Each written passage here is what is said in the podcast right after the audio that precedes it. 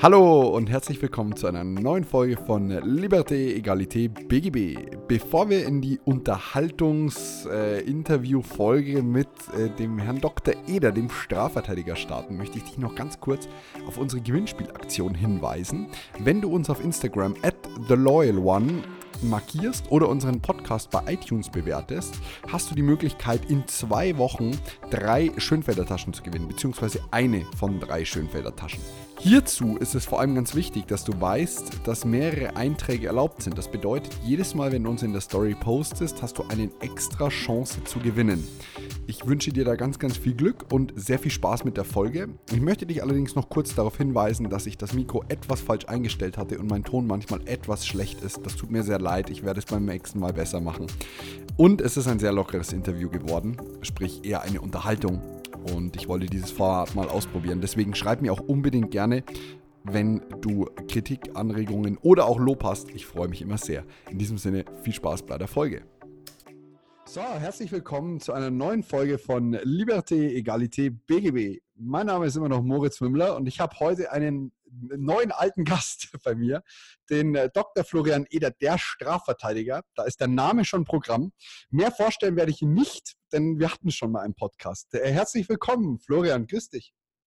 Grüß dich, Moritz. Äh, mein Name, wie gesagt, auch immer noch Florian Eder, hat sich auch nichts geändert wie bei dir. Sehr cool. Also den letzten Podcast hatten wir im Oktober 2018 und ich habe jetzt, ähm, abgesehen davon, dass ich mega viele Anfragen hatte, dass du doch bitte endlich wieder im Podcast sein sollst, äh, hat es mich selber mal so interessiert, was sich denn äh, seit unserem letzten Podcast so verändert hat. Das ist jetzt ein halbes Jahr her. Erzähl mal. Ja, ich muss sagen, seit deinem Podcast, das war unglaublich. Also da ist ein Fame losgegangen. Ähm, am Anfang war es noch nur deutschlandweit, später auch weltweit. Hollywood rief an, verschiedenste Projekte. Musste ich leider aufgrund des Arbeitspensums, was ich habe, absagen, aber das war unglaublich. Werbeeinnahmen steigen ins Unermessliche? Ja, selbstverständlich. Dann also, würde ich dir gerne Rechnung schreiben. Ah, ach so, das auch noch. Ja, ich, ich habe aber The Loyal Ones so gepusht zuletzt, die Taschen. Also wir haben die Neuauflage in den USA, ähm, die wollen bald bestellen ohne Ende. Ich habe, die sollen auch getrumpt werden, also so ein richtiges Trump-Branding bekommen. Ähm, das heißt, so mit ein bisschen, wenn, wenn, du aufmachst, dann bildet sich so ein Zaun außenrum und den schönen Feld. Oh, und, und so ein Toupet, oder? Genau, der auch. Also das okay. soll volles, also ich sehe schon wirklich, das geht und, durch die Decke. Und das, die Tasche fängt an zu singen, Fake News. genau, das am laufenden Band. Geil. Mega. So gefällt mir das. Und, und, und die Tasche beleidigt einen auch die ganze Zeit. Das ist auch noch gut. America is a great country. Genau. nee, sehr cool. Also ich, ich äh, äh, muss mal hier sagen, du hast jetzt an der Polizeihochschule angefangen, so wie ich das verstanden habe, oder? Das ist richtig. Jetzt bin ich tatsächlich seit äh, des Semesters gerade um, ähm, bin ich Professor an der Polizeihochschule für Strafrecht und Strafverfahrensrecht. Also ist, du hast die Seiten gewechselt so ein bisschen, du Trader. Ja, das, das ist gar nicht so. Das meinten äh, die Staatsanwälte und Richter irgendwann auch gleich, die mich darauf ansprachen. Da war der erste Satz immer, ja, die Seiten gewechselt. Ich gesagt, nein, so ganz ist es nicht. Äh, man ist ja vielseitig. Das ist ja das eine. und, ja, und das andere ist natürlich, ähm, du gehst da rein und hast ja eine Aufgabe. Also für mich ist Motivation gewesen, die Polizisten zu unterrichten, aber auch mit Blick auf das ordnungsgemäße Verfahren, also dass das Ganze rechtsstaatlich abläuft, sei es mit der Belehrung und sonstiges, darauf lege ich sehr viel Wert. Und natürlich auch, dass die gute Kenntnis im Strafrecht haben, weil das muss man auch sagen, wenn die wissen, nach was sie fragen oder wie sie fragen, ist es ja auch nicht ganz verkehrt zur Findung der Wahrheit. Aber auch aus anderer Sicht, ich gebe auch mal so die Verteidigungskomponente, dass ich da ein bisschen für die Strafverteidigung bei den Polizisten da ein bisschen Rückmeldung gewinnen kann und denen auch sage, nicht alle Strafverteidiger sind äh, pro forma böse. Also so, so gesagt äh, praktisch äh, dafür, dass den äh, Strafverteidigern oft unterstellt wird, dass sie nicht wirklich ein Organ der Rechtspflege mehr wären, sondern mehr eins der Rechtsverdrehung, so nach dem Motto, äh, machst du eigentlich äh, ein sehr gutes Bild, lieferst du, stellst ein gutes Bild ab, oder? Ich versuche es. Also ich habe ja auch oftmals Diskussionen mit anderen Kollegen. Es gibt ja welche, die sind, ja, wie man schon sagt, also wie du das gerade beschreibst, relativ krass an der Grenze könnte man mal so beschreiben. Also da wird gar nicht kooperiert oder, oder die sehen halt die Strafverteidigung als wirklich eine reine Interessenverteidigung. Ich bin etwas zwiegespalten. Ich sage, Strafverteidigung dient natürlich den Beschuldigten, das ist schon klar, aber es gibt Grenzen, die wir auch haben. Und an diese Grenzen sollen wir uns auch als Strafverteidiger halten. Das halte ich auch für notwendig. Und man muss ja nicht immer gleich draufhauen. Ich meine, wenn es notwendig ist, dann muss man aktiv werden, aber wenn es auch geht, kann ich auch mal konsensual das Ganze erledigen. Aber ich finde es cool, weil du bist ja dann praktisch so ein bisschen, übernimmst du die Aufgabe der Staatsanwaltschaft eigentlich, die die objektivste Behörde der Welt sein soll. Und, ja, äh, äh, find, aber ich finde es cool. Also es gefällt mir, weil äh, ja, man merkt, dass du da wirklich die Liebe zum Beruf hast und halt auch den wirklich das größere, das größeren Sinn siehst das ist zumindest meine Einstellung. Ob die jetzt richtig ist, du kannst, glaube ich, mit anderen reden, die werden sagen, nee, das geht gar nicht, äh, ist nur der beschuldigte Interessen und was weiß ich. Ähm, die stehen natürlich im Vordergrund, aber das ist so meine Philosophie und nicht umsonst heißt ja auch Organ der Rechtspflege. Wir haben gewisse Rechte und diese Rechte leiten sich aus dieser Organstellung her. Natürlich Pflichten, wenn du eine Pflicht hast, dann wird immer hingewiesen, ihr seid doch Organe der Rechtspflege. Forderst du ein Recht ein, dann ist das immer etwas schwieriger. Aber ich sehe es zumindest für meinen Teil so.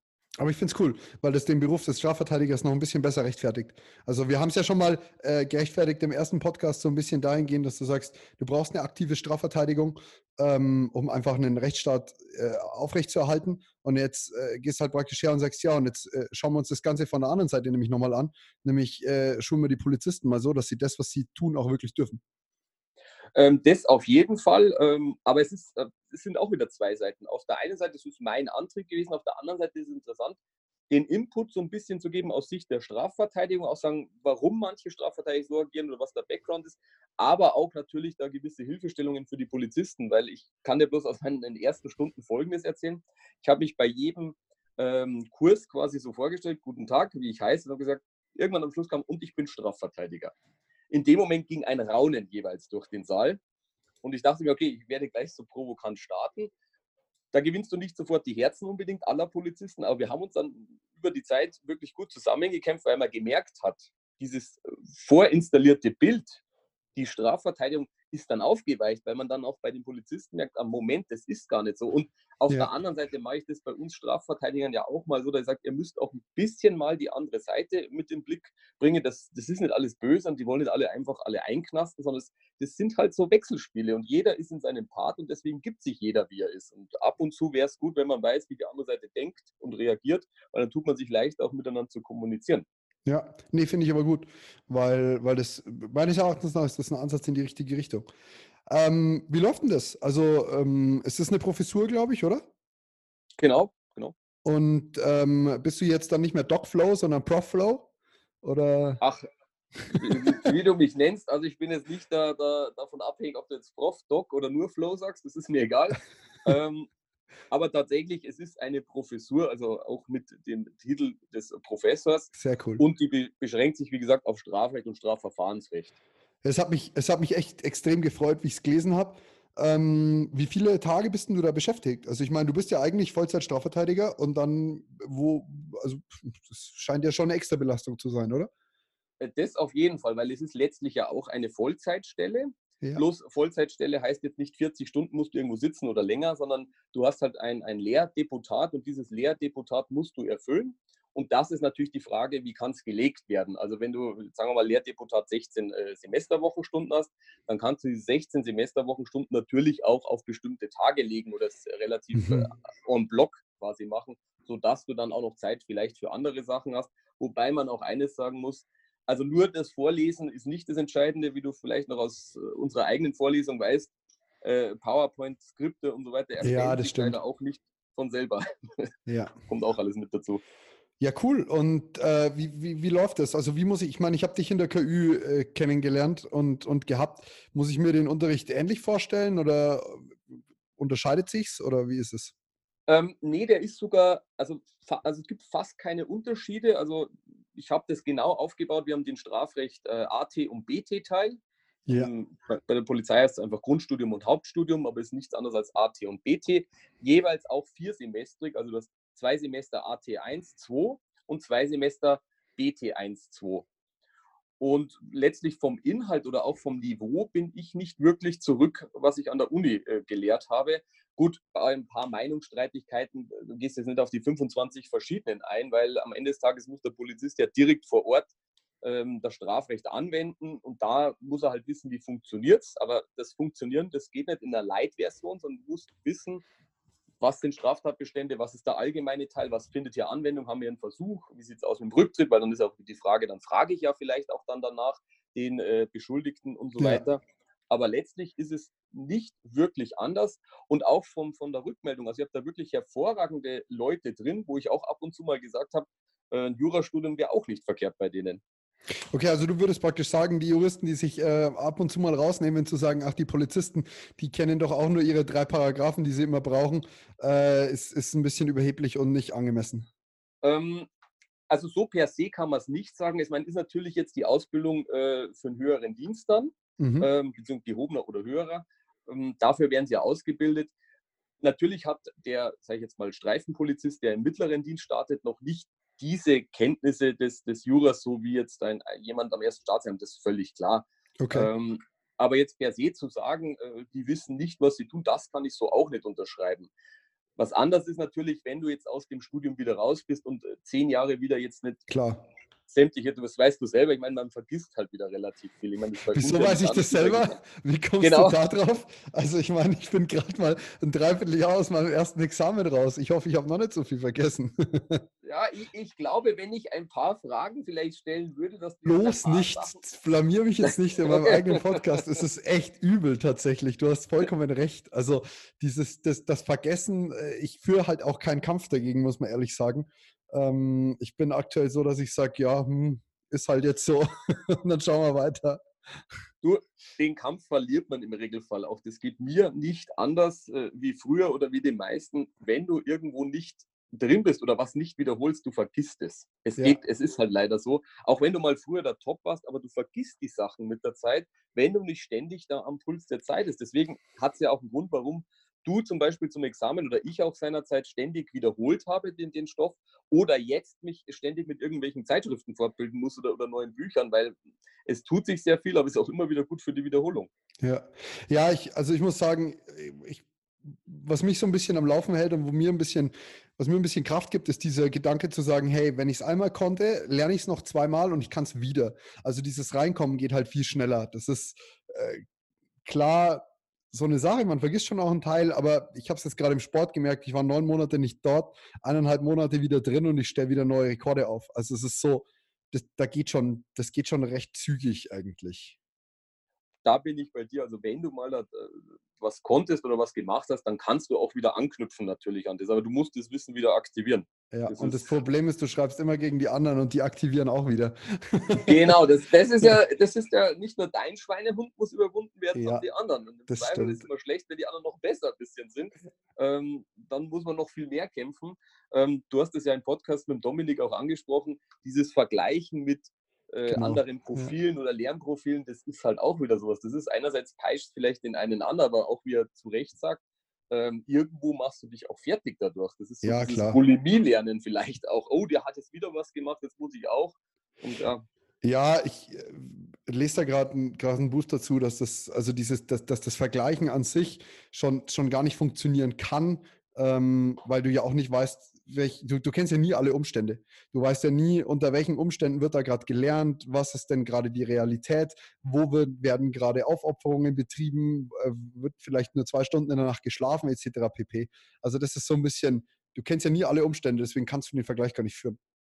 Absolut, Ver Vergleiche hinken natürlich. Auf der anderen Seite ist halt die Frage, musst du selber alles vielleicht wissen oder ist es wenn du es positiv ummünzen kannst, einfach nur eine Motivation, dass er, ah, der macht jetzt was, okay, jetzt überwinde ich meinen Schweinehund auch.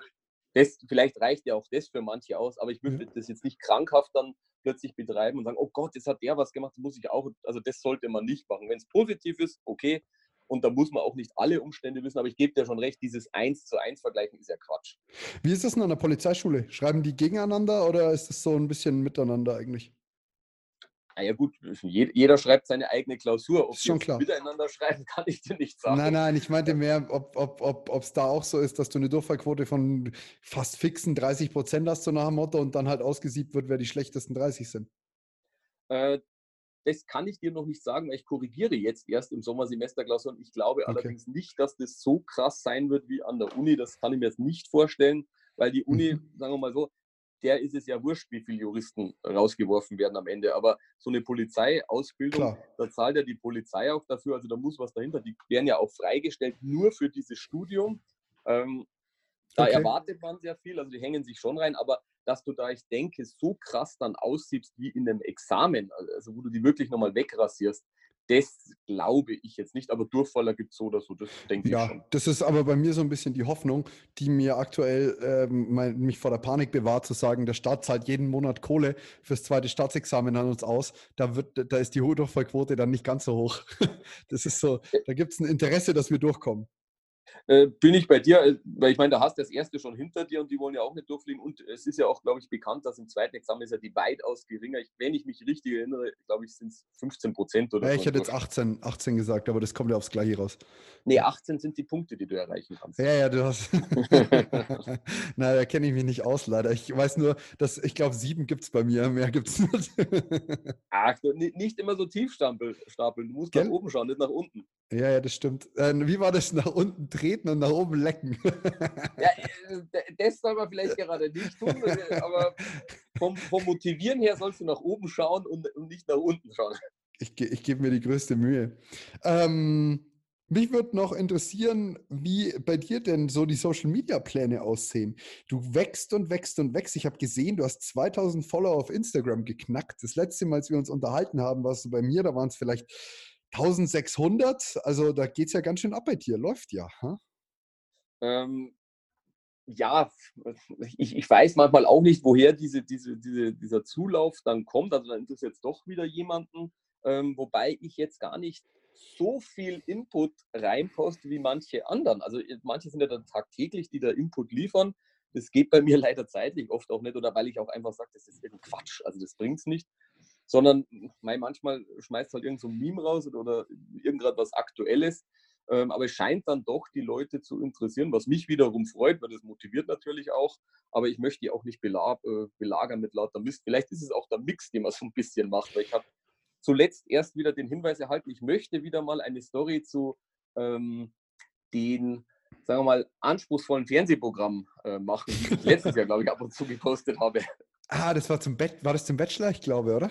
Ja, ich glaube, äh, Bachelor, äh, äh, die Insel und was weiß ich, wie die ganzen Dinge. Ja, ja, ja, ich erinnere mich, ich erinnere mich.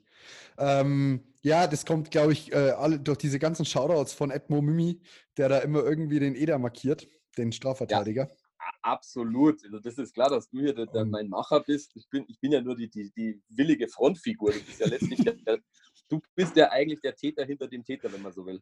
Oh, ja, wie war denn das nochmal? Der Täter hinter dem Täter. Das, äh, den, das, das hat mich, in, in, tatsächlich musste ich in meiner Examensvorbereitung da an dich denken. Du hast uns das beigebracht. Ich weiß nur nicht mehr genau wie.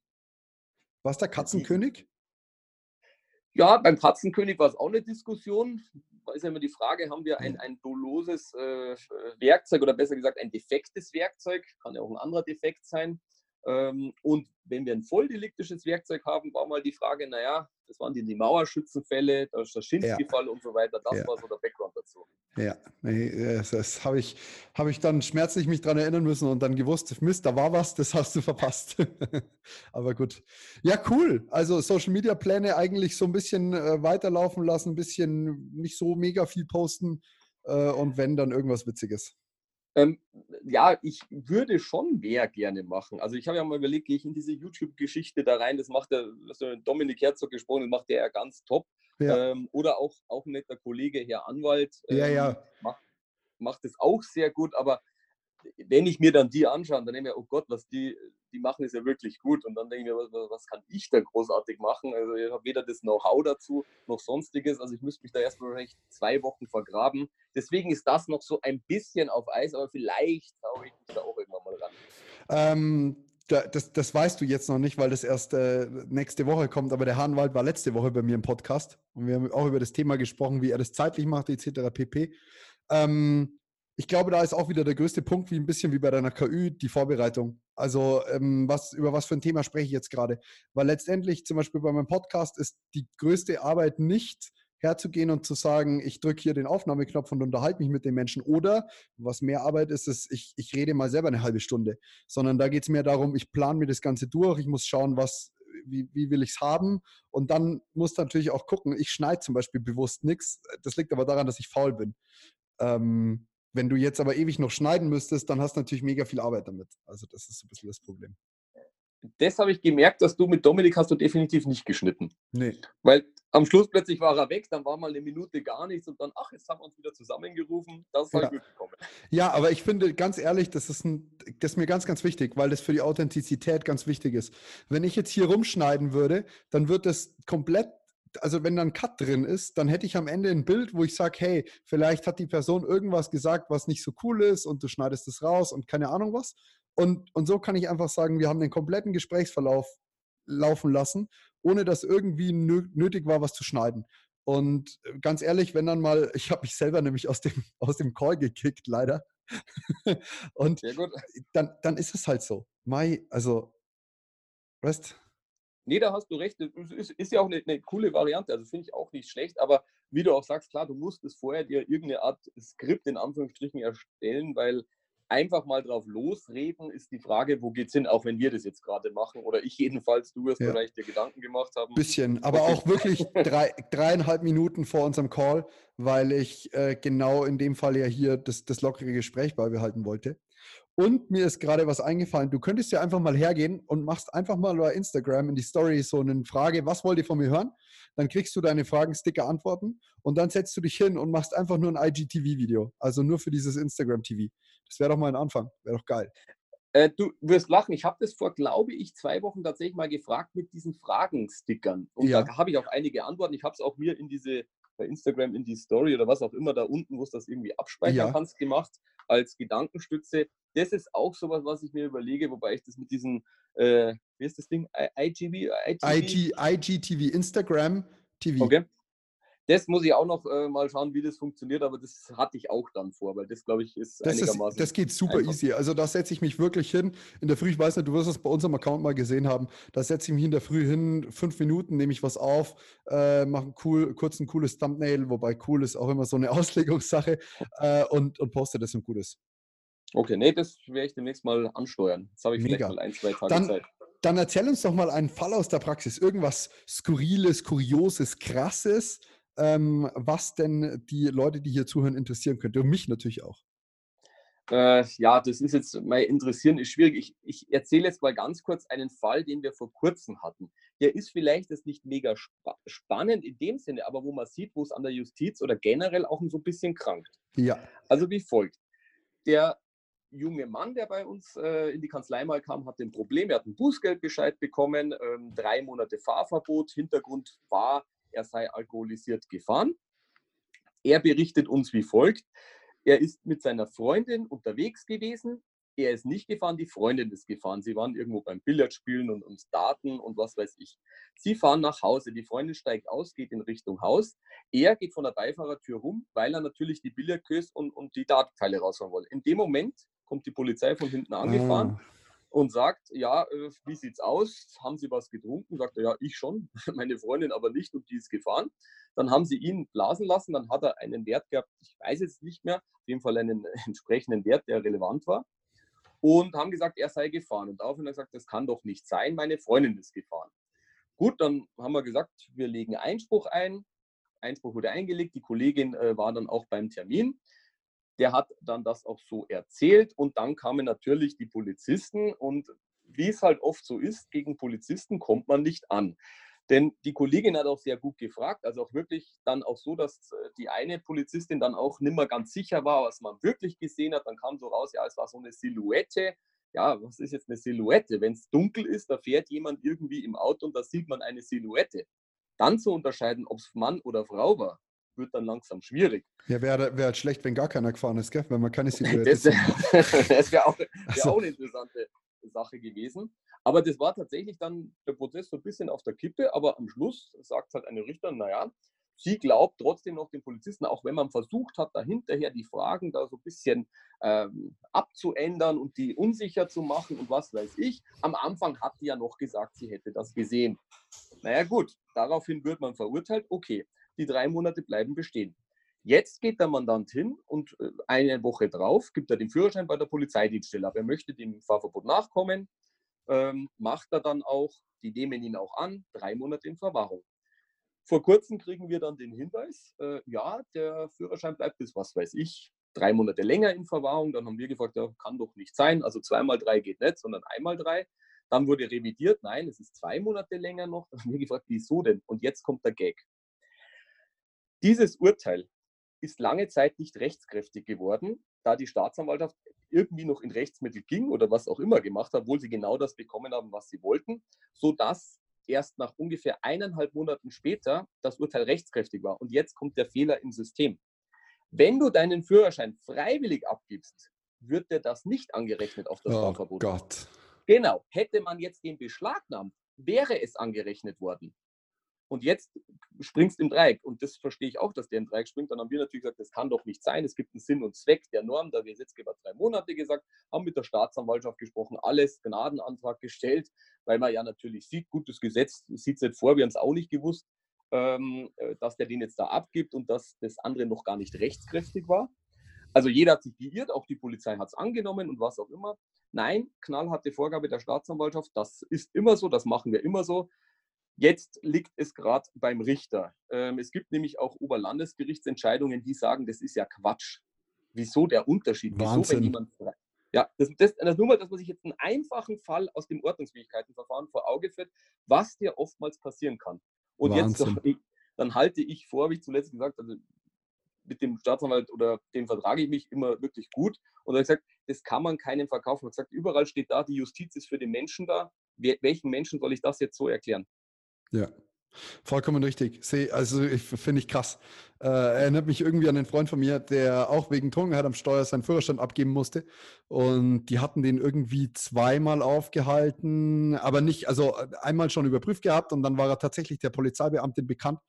Und hat einen Führerschein abgegeben und hat einen wieder bekommen sogar. Und dann hat sie ihn sehr kurz, nachdem er ihn wiederbekommen hat, aufgrund seines Kennzeichens oder wie auch immer aufgehalten und hat ihm wunder was äh, erzählt, ja, was für eine Frechheit, er hat ja seinen Führerschein gefälscht, weil er hat ja gar keinen mehr und der ist ja noch bei der Polizei und keine Ahnung was. Und er so, nee, ich hab den doch hier, ja. Und dann hat er den scheinbar einen falschen abgegeben und hat sich wunder was aufgeführt. Äh, sie nimmt ihn jetzt mit und keine Ahnung was. Und am Ende war es aber halt einfach so, er hatte halt den halt einfach wiederbekommen. Also, ähm, die, die hatte das auch wirklich auf den abgesehen. Das war echt ein bisschen übel. Also, das ist Wahnsinn, was mit diesen Führerscheinen passiert. Ja, ja, das, also, äh, das ist das mit dem Führerschein ist das eine Problem, vor allem wenn du auf den angewiesen bist. Wenn du jetzt irgendwie den nicht brauchst oder mit dem Rad fahren kannst, ist ja egal. Aber jetzt gibt es Leute, die sind halt tatsächlich auch in dem Fall darauf angewiesen. Und was du gerade ansprichst, ähm, auch eine Polizei ist natürlich nicht völlig unfehlbar. Ist ja Klar. Auch nochmal das Jahr wären die nicht zu anderen Leuten oder auch wir selber Juristen wären ja nicht zu völlig anderen Leuten. Und ich glaube, wenn du mal dir das in, in, mit den Polizisten in, in deiner Umgebung verscherzt hast, dann kann das dir schon auch vielleicht nachhangen beim einen oder anderen. Ist auch normal. Klar. Das gibt bei normalen Menschen natürlich auch, sage ich jetzt, dass die mal sich dann äh, bei Streitigkeiten vielleicht dann sagen, so, also jetzt erst recht ist natürlich ärgerlich, weil der Polizist natürlich im Zweifel am längeren Hebel sitzt. Absolut. Ein Bekannter hatte das von mir, der ist, äh, hat sein Kleingewerbe angefangen, wie ich meine Handyreparaturen vor fünf Jahren und hat nach ungelogen einem halben Jahr hatte der eine Steuerprüfung, kam einer vom Finanzamt und hat ihn geprüft. Also, und der hat halt nicht viel Umsatz gemacht. Der hat 6000 Euro Umsatz bis dahin gemacht gehabt. Weißt, also, gibt's immer. Das ist auch sehr selten, wobei ich da vermute, dass da irgendwo eine anonyme Anzeige oder sonstiges im Hintergrund. Äh, Wahrscheinlich. Weil, weil das gibt es nicht. Kein, kein, also habe ich noch nie gehört, dass jemand ein Kleingewerbe prüft, wenn das gerade mal ein halbes Jahr ange, äh, angelaufen ist. Also Ja, habe ich auch gesagt. Also 6000 Euro Umsatz da. Also, die, die, was wollen Sie denn da holen? Da lohnt sich ja der, der, die Prüfung noch nicht mal. Weißt Ja, gut. Äh, aber krass, also klingt echt heftig. Ähm, vor allem, was das Erste, was ich mir gedacht habe, ist, wenn er ja wirklich nicht gefahren ist, so wie er es gesagt hat, dann, und erstmal wird hier ähm, ewig mit dem Urteil rum, rumgestritten, ähm, ist, ist halt auch, am Ende ist es halt total blöd, wenn er drei Monate den Schein abgegeben hat, die den noch einen Monat oder zwei einbehalten. Du kriegst ja deine Zeit nicht mehr zurück. Also klar, kannst du vielleicht eine Entschädigung haben oder wie auch immer, wenn dann am Ende festgestellt wird, hey, ja, war nicht okay, aber ist halt blöd, weil den Schein hattest du halt in der Zeit trotzdem. Gell? Ja, vor allem, wie gesagt, wenn du auf den angewiesen bist, ist ja noch viel schlimmer. Klar. Also, wie gesagt, wenn es Leute wie Berufskraftfahrer oder sonstiges ist, da wird es wirklich eng am Ende des Tages, weil da hängt der Job dran. Wenn der Job dran hängt, hängt die Familie dran, weil durch Job kriegst du wieder Geld, dann hängt vielleicht eine Wohnung dran und, und, und. da finde ich sowas auch sehr schwer. Wenn es, wie gesagt, einer ist mitten in der Stadt, der sagt, ich kann mit dem Rad fahren, ist es ja egal, aber es gibt halt Fälle, wo er sagt, Leute, ja. das müssen wir berücksichtigen. Das ist wieder der prominente oder übliche Einzelfall, den, den wir zu entscheiden haben. Ja, ja krass. Äh, hartes, hartes Zeug.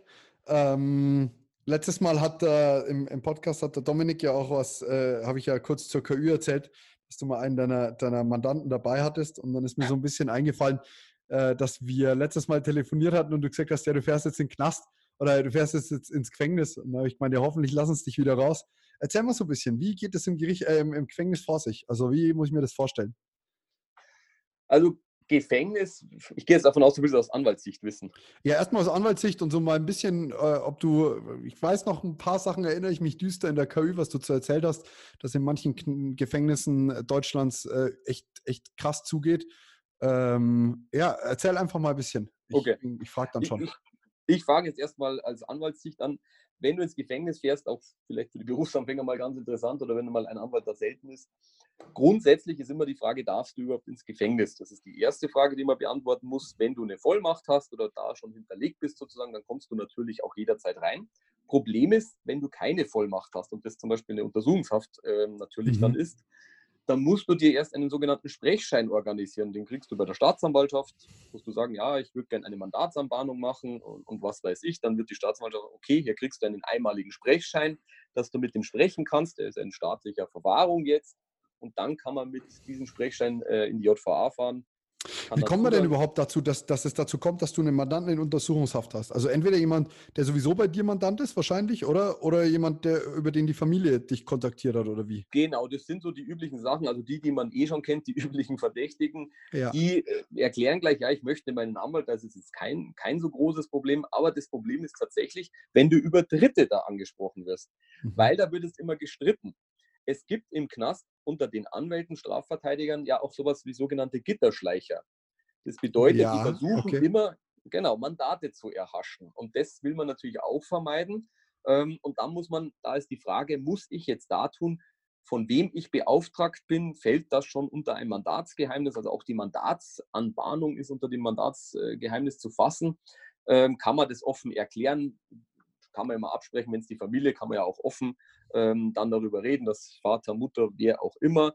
Aber manchmal ist es gar nicht so toll, wenn jetzt irgendein anderer Dritter ist, weil ob man jetzt da neue Anknüpfungspunkte, ja, wer ist das denn? Was macht er denn? Wieso organisiert er den Anwalt? Und das sind die Probleme, die man da oft schon hat. Und die Staatsanwaltschaft fragt natürlich nach, weil die sagen, du musst ja ein Interesse haben, nicht nur, dass du irgendwie ein neues Mandat bekommst, sondern dich muss ja jemand da hinschicken und dich muss jemand wollen. Also da muss eigentlich sozusagen von dem Mandanten auskommen, dass er den Anwalt sprechen will.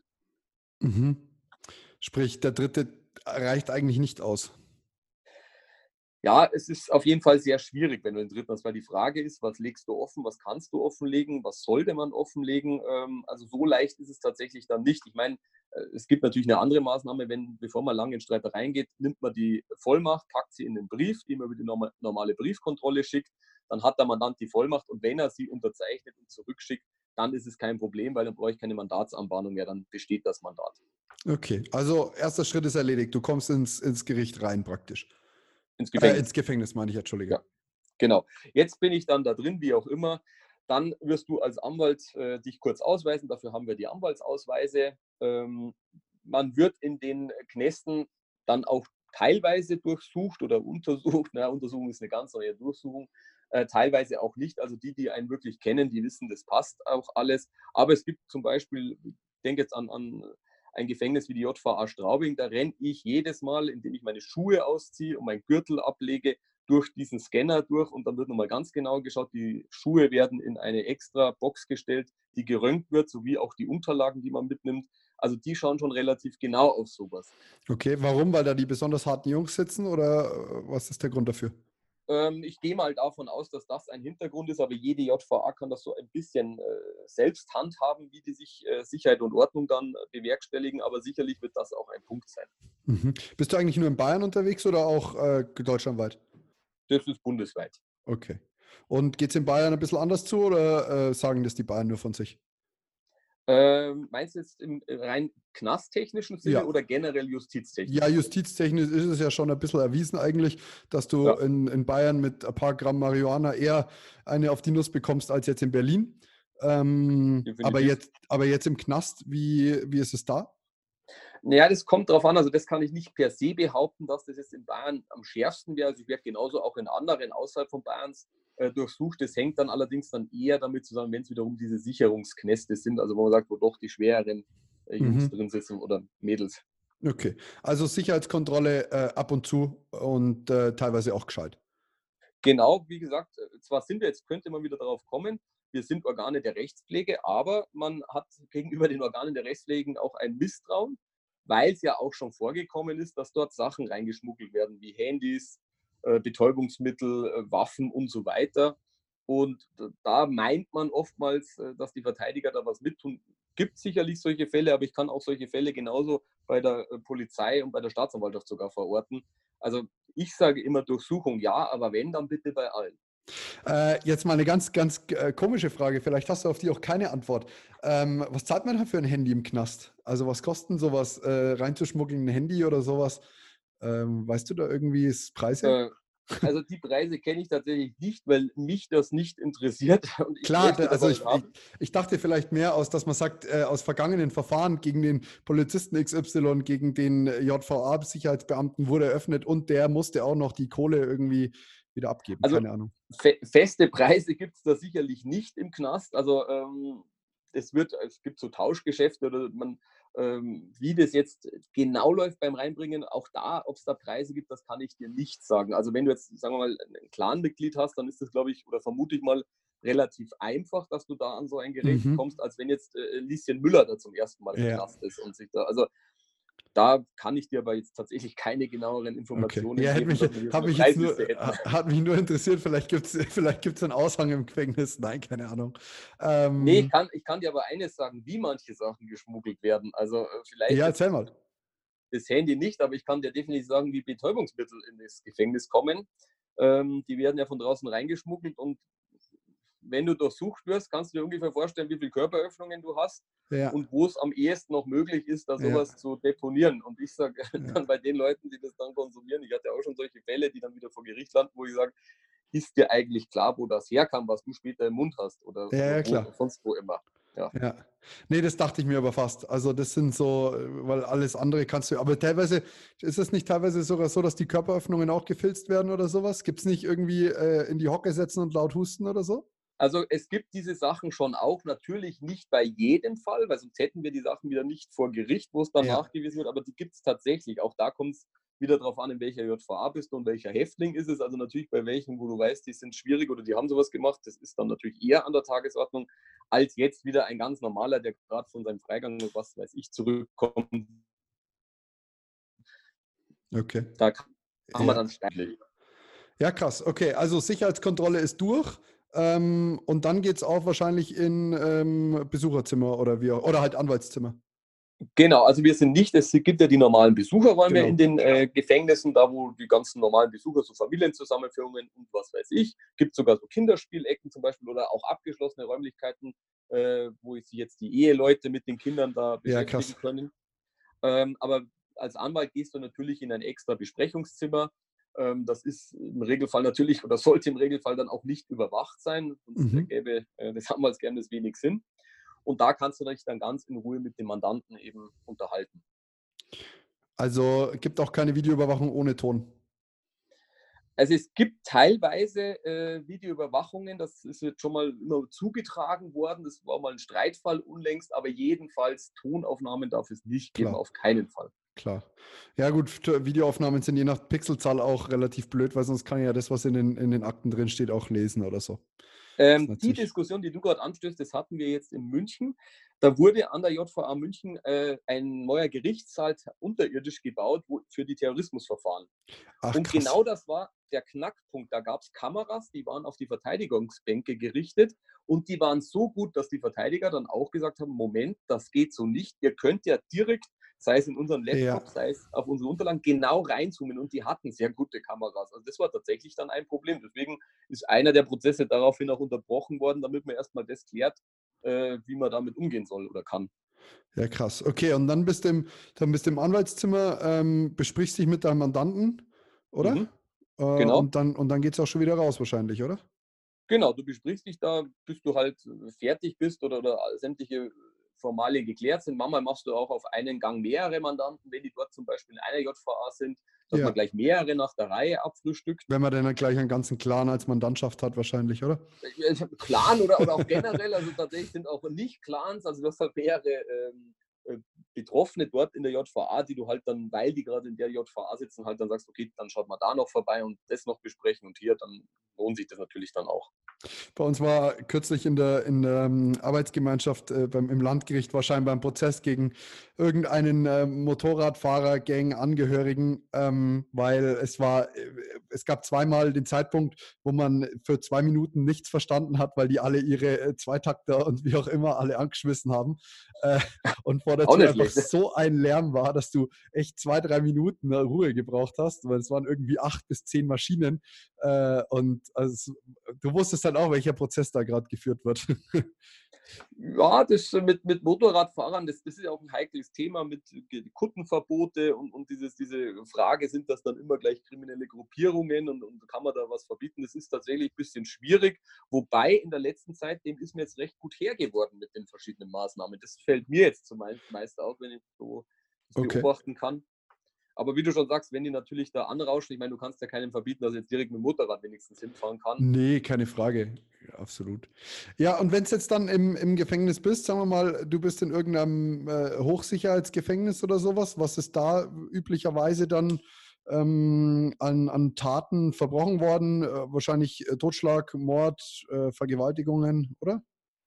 Ja, das sind halt die üblichen äh, Delikte, die da sind. Also Du kannst natürlich auch, wenn du jetzt so einen Intensivtäter hast, auch noch in anderen Bereichen, teilweise natürlich, also jetzt bei, bei Raubdelikten oder sonstiges, das, das kann natürlich mal sich darin finden, aber wie du schon sagst, so Tötungsdelikte, ähm, Sexualdelikte, ähm, das sind so auch typischerweise, die sich dort wiederfinden. Aber auch, muss man sagen, äh, Wirtschaftsdelikte, die okay. recht hoch gestraft wurden. Also auch das hatte ich jetzt, wo einer letztlich sitzt, auch sehr, sehr lange Zeit für einen Anführungsstrichen äh, Wirtschaftsstrafdelikt.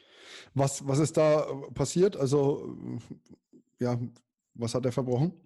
Ja, der Hintergrund, das waren, vor Jahren waren das ganz große Umsatzsteuerhinterziehungen.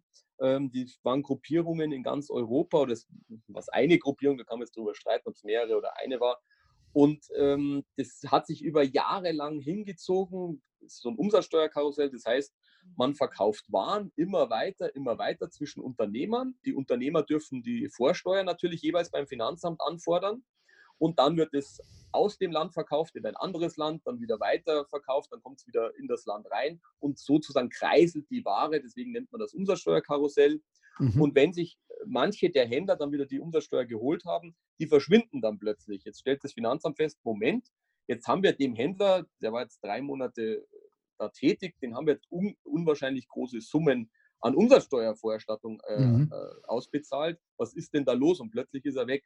Und dieses Karussell wurde eben dann verhandelt.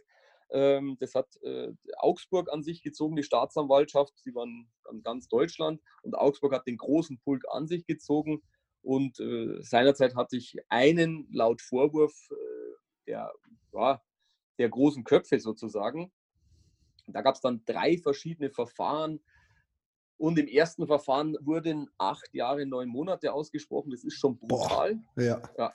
Aber es ging, äh, man muss auch sich vorstellen, also wir, wir reden hier vom teilweise zwei-, dreistelligen Millionenbereich ja, krass. bezogenen Steuern. Das ist natürlich schon auch brutal, das ist schon wert. Ähm, und das war auch gut organisiert, zumindest so laut Verhandlung.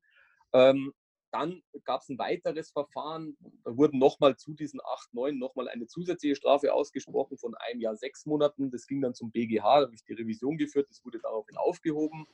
Ähm, dann ging es zurück, dann habe ich gesagt, das müsste man eigentlich einstellen, also wegbeschränkt nach 154 StBO, ist dann auch gemacht worden. Und das dritte Verfahren, das haben wir auch anverhandelt über mehrere Tage. Und da habe ich auch gesagt, Leute, jetzt mal ganz ehrlich, Butter bei die Fische.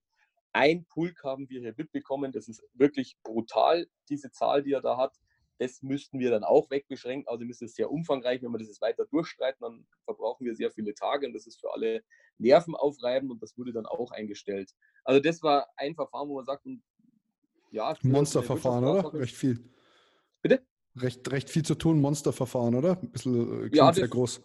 Das war seinerzeit, also das, das hat mich wirklich also größtenteils eingebunden, weil du dann auch zwei bis drei Tage nur diese, dieses Verfahren machst und nebenbei die Vor- und Nachbereitung und dann bleibt immer so viel Zeit übrig für anderes. Es sind solche ja. Verfahren sind schon äh, ja, anstrengend. Ja, man übersieht mal ein bisschen, wenn man, wenn man äh, Steuerhinterziehung hört und dann äh, hört man diesen klassischen Vergleich mit, ja, der Vergewaltiger bekommt nur äh, zwei Jahre und drei Monate, aber der Steuerhinterzieher bekommt acht Jahre und neun Monate. Ähm, ich ich habe oft das Gefühl, erstens wird klar da in den Medien äh, stark äh, vereinfacht alles dargestellt und abgesehen davon vergisst man oft, dass eine Steuerhinterziehung ja eigentlich ein Diebstahl an allen irgendwie ist. Also es ist ja es ist ja ein Diebstahl an, an der, ja, an dem, an, an, an, der, an der Menschheit jetzt nicht, aber an, an dem Volk so ein bisschen, oder? Äh, ist, ist, nicht unrichtig, natürlich. Ich meine, Steuern müssen wir alle zahlen. Äh, warum zahlen wir Steuern? Damit unser ganzes System irgendwie am Laufen bleibt. Wir profitieren ja letztlich auch wieder durch die zur Verfügung gestellte Infrastruktur etc. Natürlich, wenn du da jetzt was wegnimmst, dann ist es, so wie du sagst, kann man tatsächlich sagen, Diebstahl an allen. Ähm, und es ist sehr unangenehm. Das ist, bin ich schon bei dir. Ich möchte sowas auch gar nicht verharmlosen, weil es ärgert einen ja irgendwo auch, wenn man selber zahlt ja dann auch seine Klar. Steuern brav. Ähm, was mich eigentlich mehr ärgert, ist, dass dann solche, dass so halblegale Systeme gibt. Jetzt nehmen wir bei diesen großen Internetkonzernen, ja. die oh, ja. über eine genau, geschickte Strukturierung tatsächlich fast an eine Nullsteuer erreichen und die ganzen Dummen, wie wir, die einfachen, da holt man es dann mit vollen Händen wieder ab. Das ist halt was, was einen wirklich dann ärgern kann, wo man sagt, also Leute, so kann es auch nicht sein. Ja, nee, das ist richtig. Ich, ich sehe so ein bisschen auch den Punkt zu sagen, ähm, was ich aber ich habe schon das Gefühl, dass der Staat versucht, ein Exempel an den Menschen, die äh, größere Steuerhinterziehungen begehen, zu statuieren, dass das halt nicht mehr vorkommt. Also habe schon das Gefühl, dass das besonders bestraft wird, weil natürlich der Staat direkt betroffen ist. Also Gefühl zumindest. Ja, also das muss man auch sagen, wenn du in so einem Steuerstrafverfahren mal drin bist, also da sind wir wieder bei den Steuerfahrern, das macht keinen Spaß. Also das ist tatsächlich was, was ich auch immer wieder den Leuten sage, wo ich sage, äh, ich würde es einfach nicht machen, also wie auch die anderen Straftaten ich auch nicht, aber das ist so unangenehm, das zieht sich über so viele Jahre du wirst teilweise dadurch wirklich vernichtet durch solche Verfahren. Also jetzt mal die Strafe ist das eine, aber die, der ganze Steuerschaden, also das hängt dir ja ewig lange Zeit ebenfalls nach. Ich meine, klar, wenn du jemanden umbringst, denkt dir das auch nach. Ja. Ähm, aber da ist halt, ich sag mal, da ist die Hemmschwelle einfach eine andere, wenn du den umbringst, als wenn du jetzt. Klar, äh, ich meine, jetzt schreib mal, schreib mal einmal kurz zwei, drei Rechnungen, nicht so nach dem Motto, äh, dann ja. bürgert sich das ein. Ich meine, bei mir gibt es oft die Anfrage wegen den Reparaturen, ja, können wir das ohne Rechnung machen? Und ich sage einfach, Leute, ganz ehrlich, die Reparatur beträgt 140 Euro. 20 Prozent davon mal ganz grob sind 30 Euro, 28. So was ist das wirklich wert, sich deswegen strafbar zu machen? Ich meine, klar, ist ein kleiner Rahmen aber irgendwo erhöhst du natürlich auch deine Hemmschwelle, um zu sagen, ja klar, habe ich ja letztes Mal auch nicht gemacht. Also ist es das wert? Äh, da bin ich auch bei dir. Das, das finde ich, ich, ich glaube, wenn man da so ein bisschen anfängt, dann ist es so ein Selbstläufer. Und auch einer, wie du schon sagst, diese 20, 30 Euro, um das geht es wahrscheinlich auch gar nicht. Das ist, glaube ich, wie so eine Art, war früher auch vielleicht so eine Art Volkssport, da sagt ja so ein bisschen was geht immer, aber ich würde es wie du halten, also da nur Ärger sich dazu veranstalten, das, ja. das halte ich für Quatsch. Und außerdem ich sage ja auch immer, das kann ich meinen Opa zitieren, der sagte immer, ach, ich würde gerne viel Steuern zahlen, weil dann verdiene ich auch viel, hat ja, er immer gesagt. Habe ich, hab ich auch schon Menschen sagen hören, vor allem mein Steuerberater sagt das immer. genau, so ungefähr. Und, und dann ist es ja auch in Ordnung, dass man wieder was zurückgibt, weil man selber hat es ja auch in der Jugend oder als, als Student oder wie auch immer, man profitiert ja auch davon, weil man durch die Steuern ja, was weiß ich, die Universitäten hat, die Schulen und so weiter, ähm, dann sollte das so ein Geben und Nehmen sein. Klar. Ich habe einen, äh, einen, einen, bekannten ähm, Unternehmer, ich sage jetzt noch nicht mal welche Branche, aber der ist, er macht sehr viel Umsatz und ähm, hat mir erzählt, dass selbst seine Mitarbeiter ähm, verlangen, schwarz gezahlt zu werden ähm, wegen ihren Überstunden. Also kannst du dir eh vorstellen, welche Branche das dann ist. Ja. Und die, die, verlangen tatsächlich, dass, dass er sie schwarz zahlt und deswegen muss er Sachen schwarz machen, dass er das Geld herbringt. Und dann habe ich mir nur gedacht, bist du eigentlich blöd? Du machst dich erpressbar durch deine Mitarbeiter und zwar nicht nur durch einen, sondern teilweise 30, 40, das wissen ja alle. Und der hat locker 50 Mitarbeiter. Dann das, das, das Schlimmste, was du machen kannst eigentlich. Du bist ja ein Gefangener deiner eigenen Mitarbeiter. Ähm, was du auf Mitarbeiter beziehst, kann man genauso für die Mandanten beziehen. Also ich, ich hab, lebe immer nach der Maßgabe, der Mandant könnte mal auch dein größter Feind werden. Deswegen muss ja. man da auch sehr genau sein, weil auch da wird natürlich immer mal wieder gesagt, ja, kann man nicht, geht das? Sagt man, nee, Sag deswegen, wir sind auch jemand, wir wollen eigentlich keine Bargeschäfte haben. Wir wollen alles übers Konto äh, abgewickelt haben. Erstens ist es gut, du hast kein Bargeld die ganze Zeit irgendwo Klar. rumliegen. Du musst dies zur Bank bringen. Ähm, und unbar, es ist immer sauber, schön nachvollziehbar, sei es für einen selber wie auch dann nach außen, weil das Gezeter mit diesen Barzahlungen, das, ich mag das überhaupt nicht. Also und wenn du dich, wie du schon sagst, du begibst dich ja auch in die Hand der anderen, mach das einmal und plötzlich ist man vielleicht auch dann erpressbar oder was auch immer. Mhm. Also aus dem Grund halte ich es auch allein, also nur schon bereits aus dem Grund für Quatsch. Und andere Gründe natürlich auch noch. Ja, nee, aber das fand ich krass. Da hat es mich echt so, habe ich mir nur gedacht, das kann jetzt nicht dein Erst sein. Selbst wenn das irgendwie 10.000 Euro sind, die du im Monat schwarz machst, das, das kann es nicht wert sein, so die Freiheit aufzugeben und irgendwie sich so zum, zum Sklaven seiner Mitarbeiter teilweise zu machen, ähm, ohne dass das jetzt irgendwie was Abwertendes ist. Ich meine, ich habe in meinem freundschaftliches Verhältnis, aber wenn du dich halt mal von einem trennen musst, kann sich das halt auch sehr schnell ändern. Ähm. Das ist, ist, richtig, das ist immer das Problem. Ähm, ist man per Du, ist man per Sie, wie auch immer weil ähm, man muss halt trennen. Das eine ist Arbeit und das andere ist Freundschaft. Und wenn es halt da mal Divergenzen ist, und dann kann man das vielleicht nicht mehr ganz so gut trennen zwischen Arbeit und Freundschaft. Ja. Ähm, oh, gutes Thema. Bist du per Du oder per Sie mit deinen ähm, Angestellten, Angestellten oder Kollegen?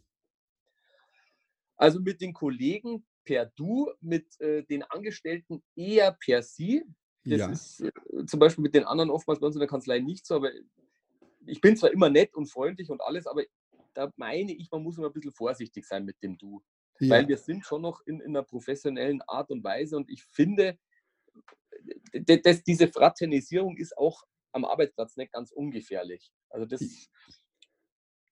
ja, das ich mache zwar auch gerne mal einen Kaffee, also auch gar kein Problem. Also ich bin der letzte äh, Chef, der immer sagen würde, so wie manche andere, ich möchte meinen Kaffee in der Früh haben oder einen Tee oder was auch immer. So, ich mache mein Zeug selber oder ich frage oft selber, will wer jetzt noch einen Espresso oder was auch immer, dann mache ich gerne einen mit. Ja. Aber da bin ich tatsächlich ein bisschen zurückhaltend mit dem Du. Ja, ich fand es total befremdlich, an der Uni neu zu sein, eine KÜ zu haben von äh, so einem jungen KÜ-Leiter wie dir und dann ähm, per Sie zu sein. Fand ich, fand ich super komisch und war für mich auch ja nicht, nicht so einfach, das immer beizubehalten, weil ich halt einfach gerne das Du habe. Ähm, aber es hat mir nicht geschadet. Also die Distanz da zu wahren ist äh, gut und auch richtig weil gerade jemand wie ich ist einfach zu schnell, zu schnell dann beim Du und zu schnell die Distanz überbrückt. Äh, auch da absolut bei dir. Ähm, bei den Studenten, also es ist ja auch nichts anderes. Wie schnell, wenn du per Du bist, gleitet dir vielleicht dann so ab, weil dann meint man, ja, man ist ja so ganz freundschaftlich, man kann dann äh, machen, was man will. Am Ende des Tages geht es darum, man muss die Leute oder soll sie unterrichten und das ist auch gut so. Und wenn man da auch zu sehr mit dem Du ist, dann, dann Lockerheit ist gut, aber ich kann auch per Sie locker sein. Ja. Und so denke ich, habe ich es auch größtenteils gelebt. Natürlich bist du mit dem einen oder anderen, wie das auch bei uns dann äh, später war, äh, schon noch per Du, aber wir haben in der Vorlesung immer, und ich glaube, darauf habe ich auch immer Wert gelegt, gesagt, also da soll man es jetzt nicht gar so breit treten, dass man sich kennt oder so. Wir haben uns da auch noch gar nicht gekannt. Das hat erst danach angefangen. Also ähm, das, das hat überhaupt erst danach angefangen, ähm, sich zu ergeben, als ich aus der KÜ raus war. Ähm, und alles andere wäre auch, äh, ja, finde ich auch nicht so gut. Bin ich voll bei dir. Meine Mama mhm. sagt immer, man sagt viel leichter du Arschloch als sie Arschloch. Ja, das ist natürlich auch so ein Punkt, weil es geht natürlich etwas schneller über die Lippen, als wenn du das sie davor hast. Das ist richtig. Naja, okay, krass. Ähm, was mir vorhin noch eingefallen ist, ist, äh, ich springe immer so ein bisschen hin und her, das ist der rote Faden, der mir fehlt. Aber ich, ich glaube, also ich finde es ganz angenehm so und deswegen mache ich es einfach so. ähm, ja, ist es live und ist es äh, eine Art und Weise der Kreativität. Gell und ungeschnitten. Du genau. hast, wir haben vorhin über den, ähm, den äh, Herrn, der Steuer hinterzogen hat, im äh, Hochsicherheitsgefängnis gesprochen. Warum kommt der dahin? Ist der nicht völlig fehl am Platz zwischen ähm, ja, Gewaltstraftätern? Äh, ja, das hängt an was anderem. Es gibt äh, letztlich ähm, Strafvollstreckungspläne und die sind regelmäßig nach der äh, Länge der Haftstrafe ausgerichtet. Mhm. Also natürlich hast du schon nochmal gewisse Straftaten, die besonders äh, zu betrachten sind, aber im Regelfall wird mal nach der Länge der Strafe geschaut und das wird dann in die entsprechenden äh, Gefängnisse zugewiesen. Zum Beispiel die kleinen, einfachen Gefängnisse, das vielleicht eine Haftstrafe, sage ich mal, bis zu zwei Jahren zum Beispiel oder drei Jahren. Dann gibt es die mittleren, so zwischen drei und, und sechs und sieben Jahren. Und dann gibt es eben die und höher. Und da kommst du dann meistens auch in diese Langzeiteinrichtungen, die auch hat auch einen anderen Hintergrund, andere Freizeitmöglichkeiten haben, andere Arbeitsmöglichkeiten und so weiter, wenn halt die dort auch längere Zeit zubringen. Das hat auch einen Hintergrund, warum man diese Zuweisung so macht. Mhm.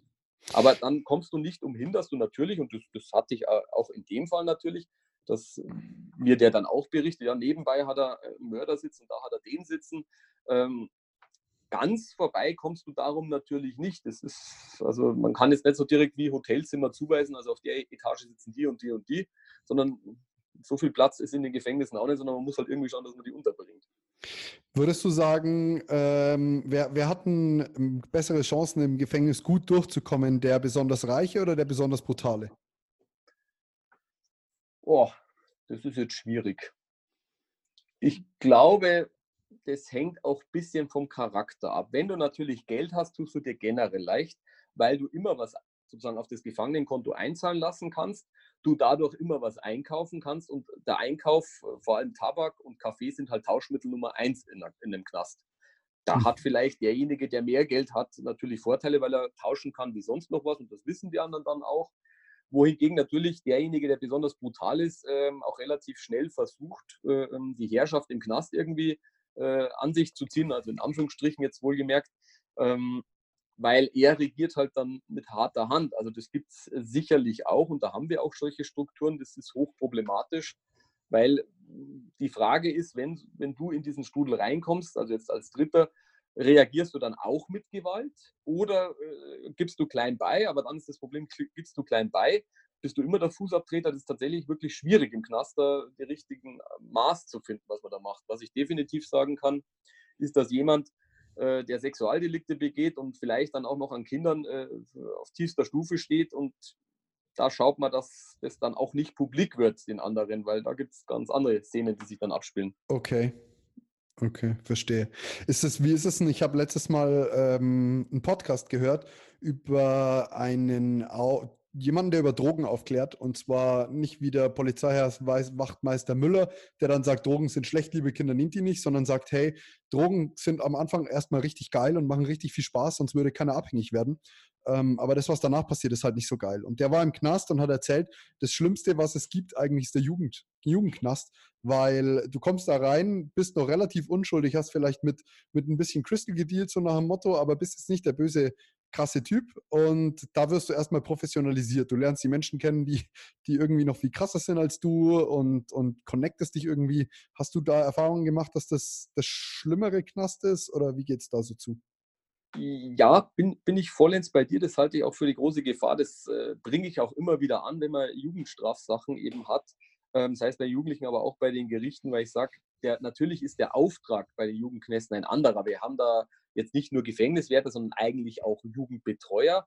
Aber wie du sagst, wir haben dort sehr viele schwierige Leute drin und da haben wir auch richtige Clanstrukturen, ähm, die sich da entwickeln oder schon entwickelt haben. Und es ist tatsächlich so, du kommst jetzt, gut, Crystal ist schon mal was, was härteres, aber jetzt nehmen wir irgendwas anderes, du machst halt mal einen Diebstahl und dann machst du nochmal was und beim dritten Mal sozusagen fällt jetzt endgültig das Fall, weil sagt der Richter, so jetzt reicht's, die Jugendstrafe ist endgültig angezeigt und du kannst auch wegen so ganz einfachen Sachen da plötzlich reinkommen für eine längere Zeit. Und ich halte das für wirklich schwierig. Und wenn man so betrachtet, was in den Medien immer mal wieder, äh, was man da auch mitbekommt, jetzt nicht als Jurist, sondern ganz als Laie, dass da wieder einer verstorben ist oder da wieder etwas Schweres vorgefallen, das sind oft auch die Jugendknäste gewesen. Okay. Das muss man sich vor Augen führen. Also es ist wirklich dramatisch, was da drin passiert. Und natürlich wieder geschuldet auch wahrscheinlich den, den fehlenden monetären Mitteln, weil wir zu wenig Betreuer da drin haben, weil wir zu wenig ähm, wie Wärter, wie gesagt, also in Anführungsstrichen sind ja auch Betreuer dort ähm, haben, das ist, das ist eine Teufelsspirale dann da. Es wurde so ein bisschen beschrieben von wegen, hey, das ist ein, da ist ein ziemlich langer Gang, wo alle Zellen drin sind und am Ende des Gangs ist halt einfach die letzte Zelle. Und es ist ganz klar, wenn du in der letzten Zelle äh, gerade vermöbelt wirst oder vergewaltigt wirst oder wie auch immer, dann wird vorher so viel Nebenkriegsschauplätze eröffnet, dass der, dass die, das, das Aufsichtspersonal gar nicht in der, in der Zeit rechtzeitig bei dir sein kann. Also so, so ist das ein bisschen beschrieben worden. Ja, ja, das, ist, ist, ist sicherlich auch zutreffend, denn das wird ja immer auch geplant. Also der, der wieder Stärke zeigen muss, der zeigt dann Stärke und dadurch, dass ja auch mehrere sind, können die das auch meistens eröffnen. Wie du sagst, Nebenkriegsschauplätze, man fängt mal irgendwo vielleicht eine Schlägerei an, dann eilen die hin vom Notdienst und währenddessen machst du dann woanders vielleicht noch was Kleines und dann packst du dir jetzt äh, deinen Widersacher oder wie auch immer und dann bearbeitest du den. Die Leute können, also die Aufseher können ja nicht überall sein. Das ist sicherlich Klar. auch das Problem. Ja, krass. Krass, äh, geile Einblicke. Ähm, Habe ich, hab ich vieles so nicht gewusst. Ich beschäftige mich damit ehrlich gesagt nicht so viel. Der Papa erzählt es, wenn man mal wieder, er hat früher öfter mal erzählt, ja, er war heute im Gefängnis und so nach dem Motto, aber da war das schon, als, als Kind war das ja schon spannend genug. Der Papa war im Gefängnis, aber er hatte gar nichts angestellt. ja, ähm, und äh, da hat man sich nicht mehr damit befasst. Also es ist schon interessant, da mal deinen Einblick zu sehen. Ähm, jetzt habe ich äh, tatsächlich mir eine abschließende Frage aufgeschrieben, äh, nämlich wann du für dein zweites Examen angefangen hast zu lernen, weil das für mich durchaus relevant ist. oh, ähm, da bin ich vielleicht jetzt nicht der Prädestinierte. Das hatte den Hintergrund, ich habe äh, während des Examens auch promoviert. Deswegen ja. ist es jetzt schwierig da. Ja, sag halt, das, das beruhigt mich wahrscheinlich voll. Ja, das, kann schon sein. Also ich, hab, aber, äh, ich hatte dann aber auch sechs Monate ähm, Pause gemacht äh, für die Promotion. Also da kannst du so, ah, okay. so sechs Monate aussteigen äh, für eine wissenschaftliche Arbeit. Das habe ich eben, glaube ich, zwischen, ich glaube, es war entweder nach der Zivil- oder nach der Strafstation. Aber ich bin mir nicht mehr ganz sicher. Auf jeden Fall äh, das halbe Jahr äh, für die Promotion dann wirklich nochmal Pause gemacht und dann wieder eingestiegen. Ich muss allerdings sagen, ich glaube, ich habe zum zweiten gar nicht mehr so wirklich viel gelernt. Okay. Das, ja, das höre ich jetzt also, von mehreren, aber ich habe irgendwie das Gefühl, dass das für mich äh, flach fällt, dass das durchaus sein muss. Nein, ich bin auch bei dir, man, man sollte es schon machen, aber äh, mich hat, mich hat, ich hatte dann irgendwann auch keine Motivation mehr. Also das, das hat mich tatsächlich mal während des Zweiten hatte ich da recht wenig Motivation. Ähm, und da fiel, dann fällt der ohne Motivation fällt ja alles viel schwerer natürlich noch. Das ist, ja. das vielleicht auch stimmt. Äh, das ist der Hintergrund. Aber sicherlich, man soll schon ein bisschen dranbleiben. Ich meine, du hast deine Basis aus dem ersten Examen die musst du so ein bisschen warm halten. Und natürlich, jetzt musst du fürs zweite Examen diese Urteilsgeschichten musst drauf haben, die Anwaltsschriftsätze, ähm, Revisionskiste im Strafrecht, äh, verwaltungsrechtliche Bescheide und was weiß ich alles. Das muss man natürlich, aber auch hier ist wieder Übung, Klausuren schreiben und so weiter, aber Zeitansatz, ich kann es dir gar nicht sagen, ich weiß jetzt gar nicht. Also es war nicht so wie im ersten, da konnte ich es gut sagen. Okay. Da habe ich aufgehört, da habe ich mich hingesetzt, da habe ja. ich so viel gelernt beim zweiten echt weniger. Das ist aber bei vielen so, habe ich das Gefühl. Also ich habe jetzt auch von ganz vielen gehört, so ja, öh, fürs zweite habe ich mich leider nicht so angestrengt, war nicht ganz so gut, wie auch immer. Da hat aber jemand was ganz Schönes zu mir gesagt, der hat gemeint, mit 4,08 Punkten kannst du nicht weniger machen als fürs erste. das, ist, das ist natürlich richtig. Also ich würde ich würde mir da jetzt keine Panik machen, auch wenn man sagt, ja, es fallen ja wieder welche durch und dann rechnet der Statist gleich, ja, wer fällt dann durch automatisch. Hey, ich habe schon durchgezählt bei mir in der Arbeitsgemeinschaft. Ich habe schon gezählt, wir sind 30 Leute, das heißt, vier fallen durch oder fünf. Äh, du, du, du, scheiße, der nächste wäre ich. ja, ich glaube so, äh, es gibt auch große Divergenzen, das muss man auch sagen. Es gibt auch welche, die im ersten Examen nicht gut waren, aber im zweiten dafür richtig reingebombt haben und andersrum. Also das kommt immer wieder vor. Ich würde mich das jetzt nicht so mich festlegen auf, auf die erste Note, egal ob du jetzt sehr gut oder, oder nicht ganz so gut bist und sagen, ja, das ist jetzt in dem gleichen Schema geht es weiter. Du musst dir vorstellen, neue Runde, neues Glück, elf Klausuren. Ja. Ähm, da kann viel passieren, sowohl nach oben wie auch nach unten. Also ich glaube nicht, dass man es sofort schreiben kann generell. Ich bin gespannt. Aber ähm, ich muss jetzt schon, der, der, Papa ist schon angekommen. Ich habe eine, ähm, ein, ja, Entschädigungsanspruch gegen eine Fluggesellschaft, weil die über drei Stunden Verspätung hatten. Und die haben uns einen netten Brief äh, auf meine Anfrage, denn bitte das Geld auszuzahlen, haben die mir zurückgeschrieben. So, warum denn? Es gab ja gar keinen technischen Defekt. Und jetzt muss ich, muss ich meine Klage selber schreiben, damit ich mein Geld bekomme. Oh, also, das ist aber schön. Ja, gut. Super, gell? Vater natürlich, du kannst es, also mach. Ja, Und das ist eine Übung. Ja, aber Bock habe ich halt keinen. Ich muss bei Gericht schon so viele Urteile schreiben und wegen so einem Nonsens streiten die Leute. Das ist unerträglich. Also das, wenn man sieht, da denkt man sich wirklich, auf der einen Seite denkt man sich, ja, ist schon lustig, Anwalt zu sein, musst du dir die komischsten Sachen anschauen. Aber da bekomme ich immer mehr Bock aufs Strafrecht, weil da, da streitet man wenigstens nicht wegen so viel Unsinn hin und her. Weißt du, ich meine? das ist tatsächlich der Fall. Also manchmal, äh, auch wenn du im Zivilrecht tätig bist, man kann sich ja auch spezialisieren oder, oder was man da primär macht. Also ich habe auch früher ja mehr Unternehmensrecht noch gemacht, ähm, weil mir hat es damals auch eigentlich recht gut gefallen und es hat auch gepasst zum Strafrecht und Wirtschaftsstrafrecht. Ähm, aber die Fälle, genau wie du jetzt sagst, da sagt man halt auch als Anwalt, nein, das mache ich nicht. Ja. Manche Anwälte sind so, oh Gott, ich kann nichts ablehnen, weil dann vergräme ich mir dann einen Mandanten oder dann geht er woanders hin.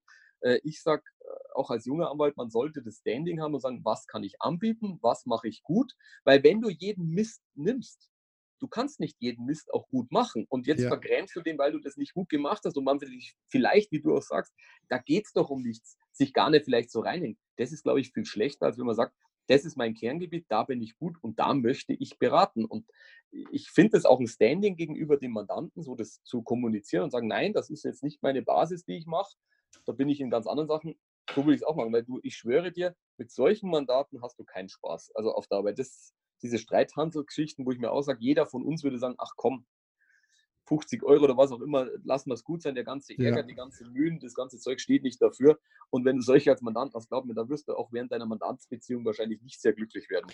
Nee, ich finde auch den Punkt sehr gut zu sagen, du musst auch die Eier haben, mal was abzulehnen und es wird deswegen nicht gleich schlechter weil ja. nur so hast du Zeit für die, für die Mandate, die dir Spaß machen, die du gut machen kannst. Und es ist eigentlich mit allem irgendwie im Leben so, dass du auch mal zu gewissen Sachen Nein sagen musst. Es hat auch ein bisschen, mich hat es jetzt, es ist ein ganz seicht anderes Thema, aber es hat mich daran erinnert, zu sagen, du musst nicht immer alles auf alles eingehen, wo dir jemand versucht, dich zu zwingen, etwas zu beweisen. Das ist ein bisschen so, wie wenn jemand sagt, ja, du kannst es ja gar nicht und du sagst, doch, kann ich aber. Und der sagt, nein, kannst du nicht, beweise es mal und dann machst du es. Das ist, der Vergleich ist irgendwie, du bist im Gym und jemand sagt, du kannst kannst aber nicht die 10 Kilo 10 mal curlen. Dann sagst du doch. Dann sagt er, ja, aber du kannst das nicht 20 mal curlen. Dann sagst du doch und machst das halt. Und irgendwann bist du halt so müde, dass du für dein eigentliches Gewicht keine Zeit mehr hast. Und so ein bisschen hat mich das jetzt daran erinnert, obwohl es eigentlich ja noch ein anderer Punkt zeigt ist.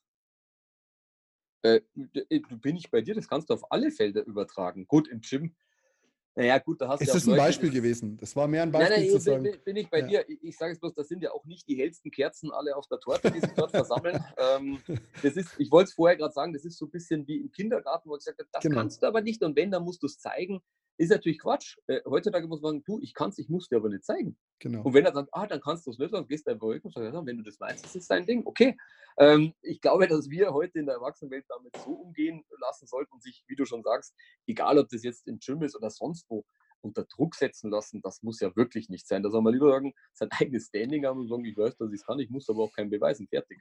Ja, oder wie hat irgendein äh, bekannter Philosoph, wer es auch immer war, keine Ahnung, gesagt, ähm, sich einzugestehen, also es, so ein bisschen zuzugeben, dass man nicht alles weiß, ist die größte Beweis von Kenntnis. So, weil du ja dann genau weißt, was du kannst.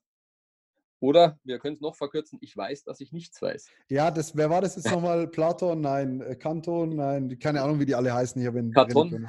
Karton. Der, Karton Nein, glaube, der Karton steht bei mir hinten. also ich meine, es war Aristoteles, aber ich bin mir nicht sicher. Oder Sokrates. Ah, das könnte auch gewesen sein. Bei denen könnte es auch passen. Ja, auf jeden Fall ist das ein sehr, sehr schönes Schlusswort. Florian, vielen, vielen Dank, dass du ähm, hier die, die Zeit genommen hast. Es war hochinteressant. Ich werde die Folge irgendwas nennen mit äh, Knast-Stories und mehr bei Dr. Florian Eder. und ja, vielleicht bis bald in einem halben Jahr. Wäre doch geil, wenn wir so halbjährigen Podcast machen könnten. Auf jeden Fall, freut mich immer wieder mit dir. Ist angenehm, kurzweilig und schön und das gleiche hoffe ich, dass das die Zuhörer denken werden. Sau cool. Florian, bis bald. Ciao, danke dir. Okay, mach's gut. Ciao.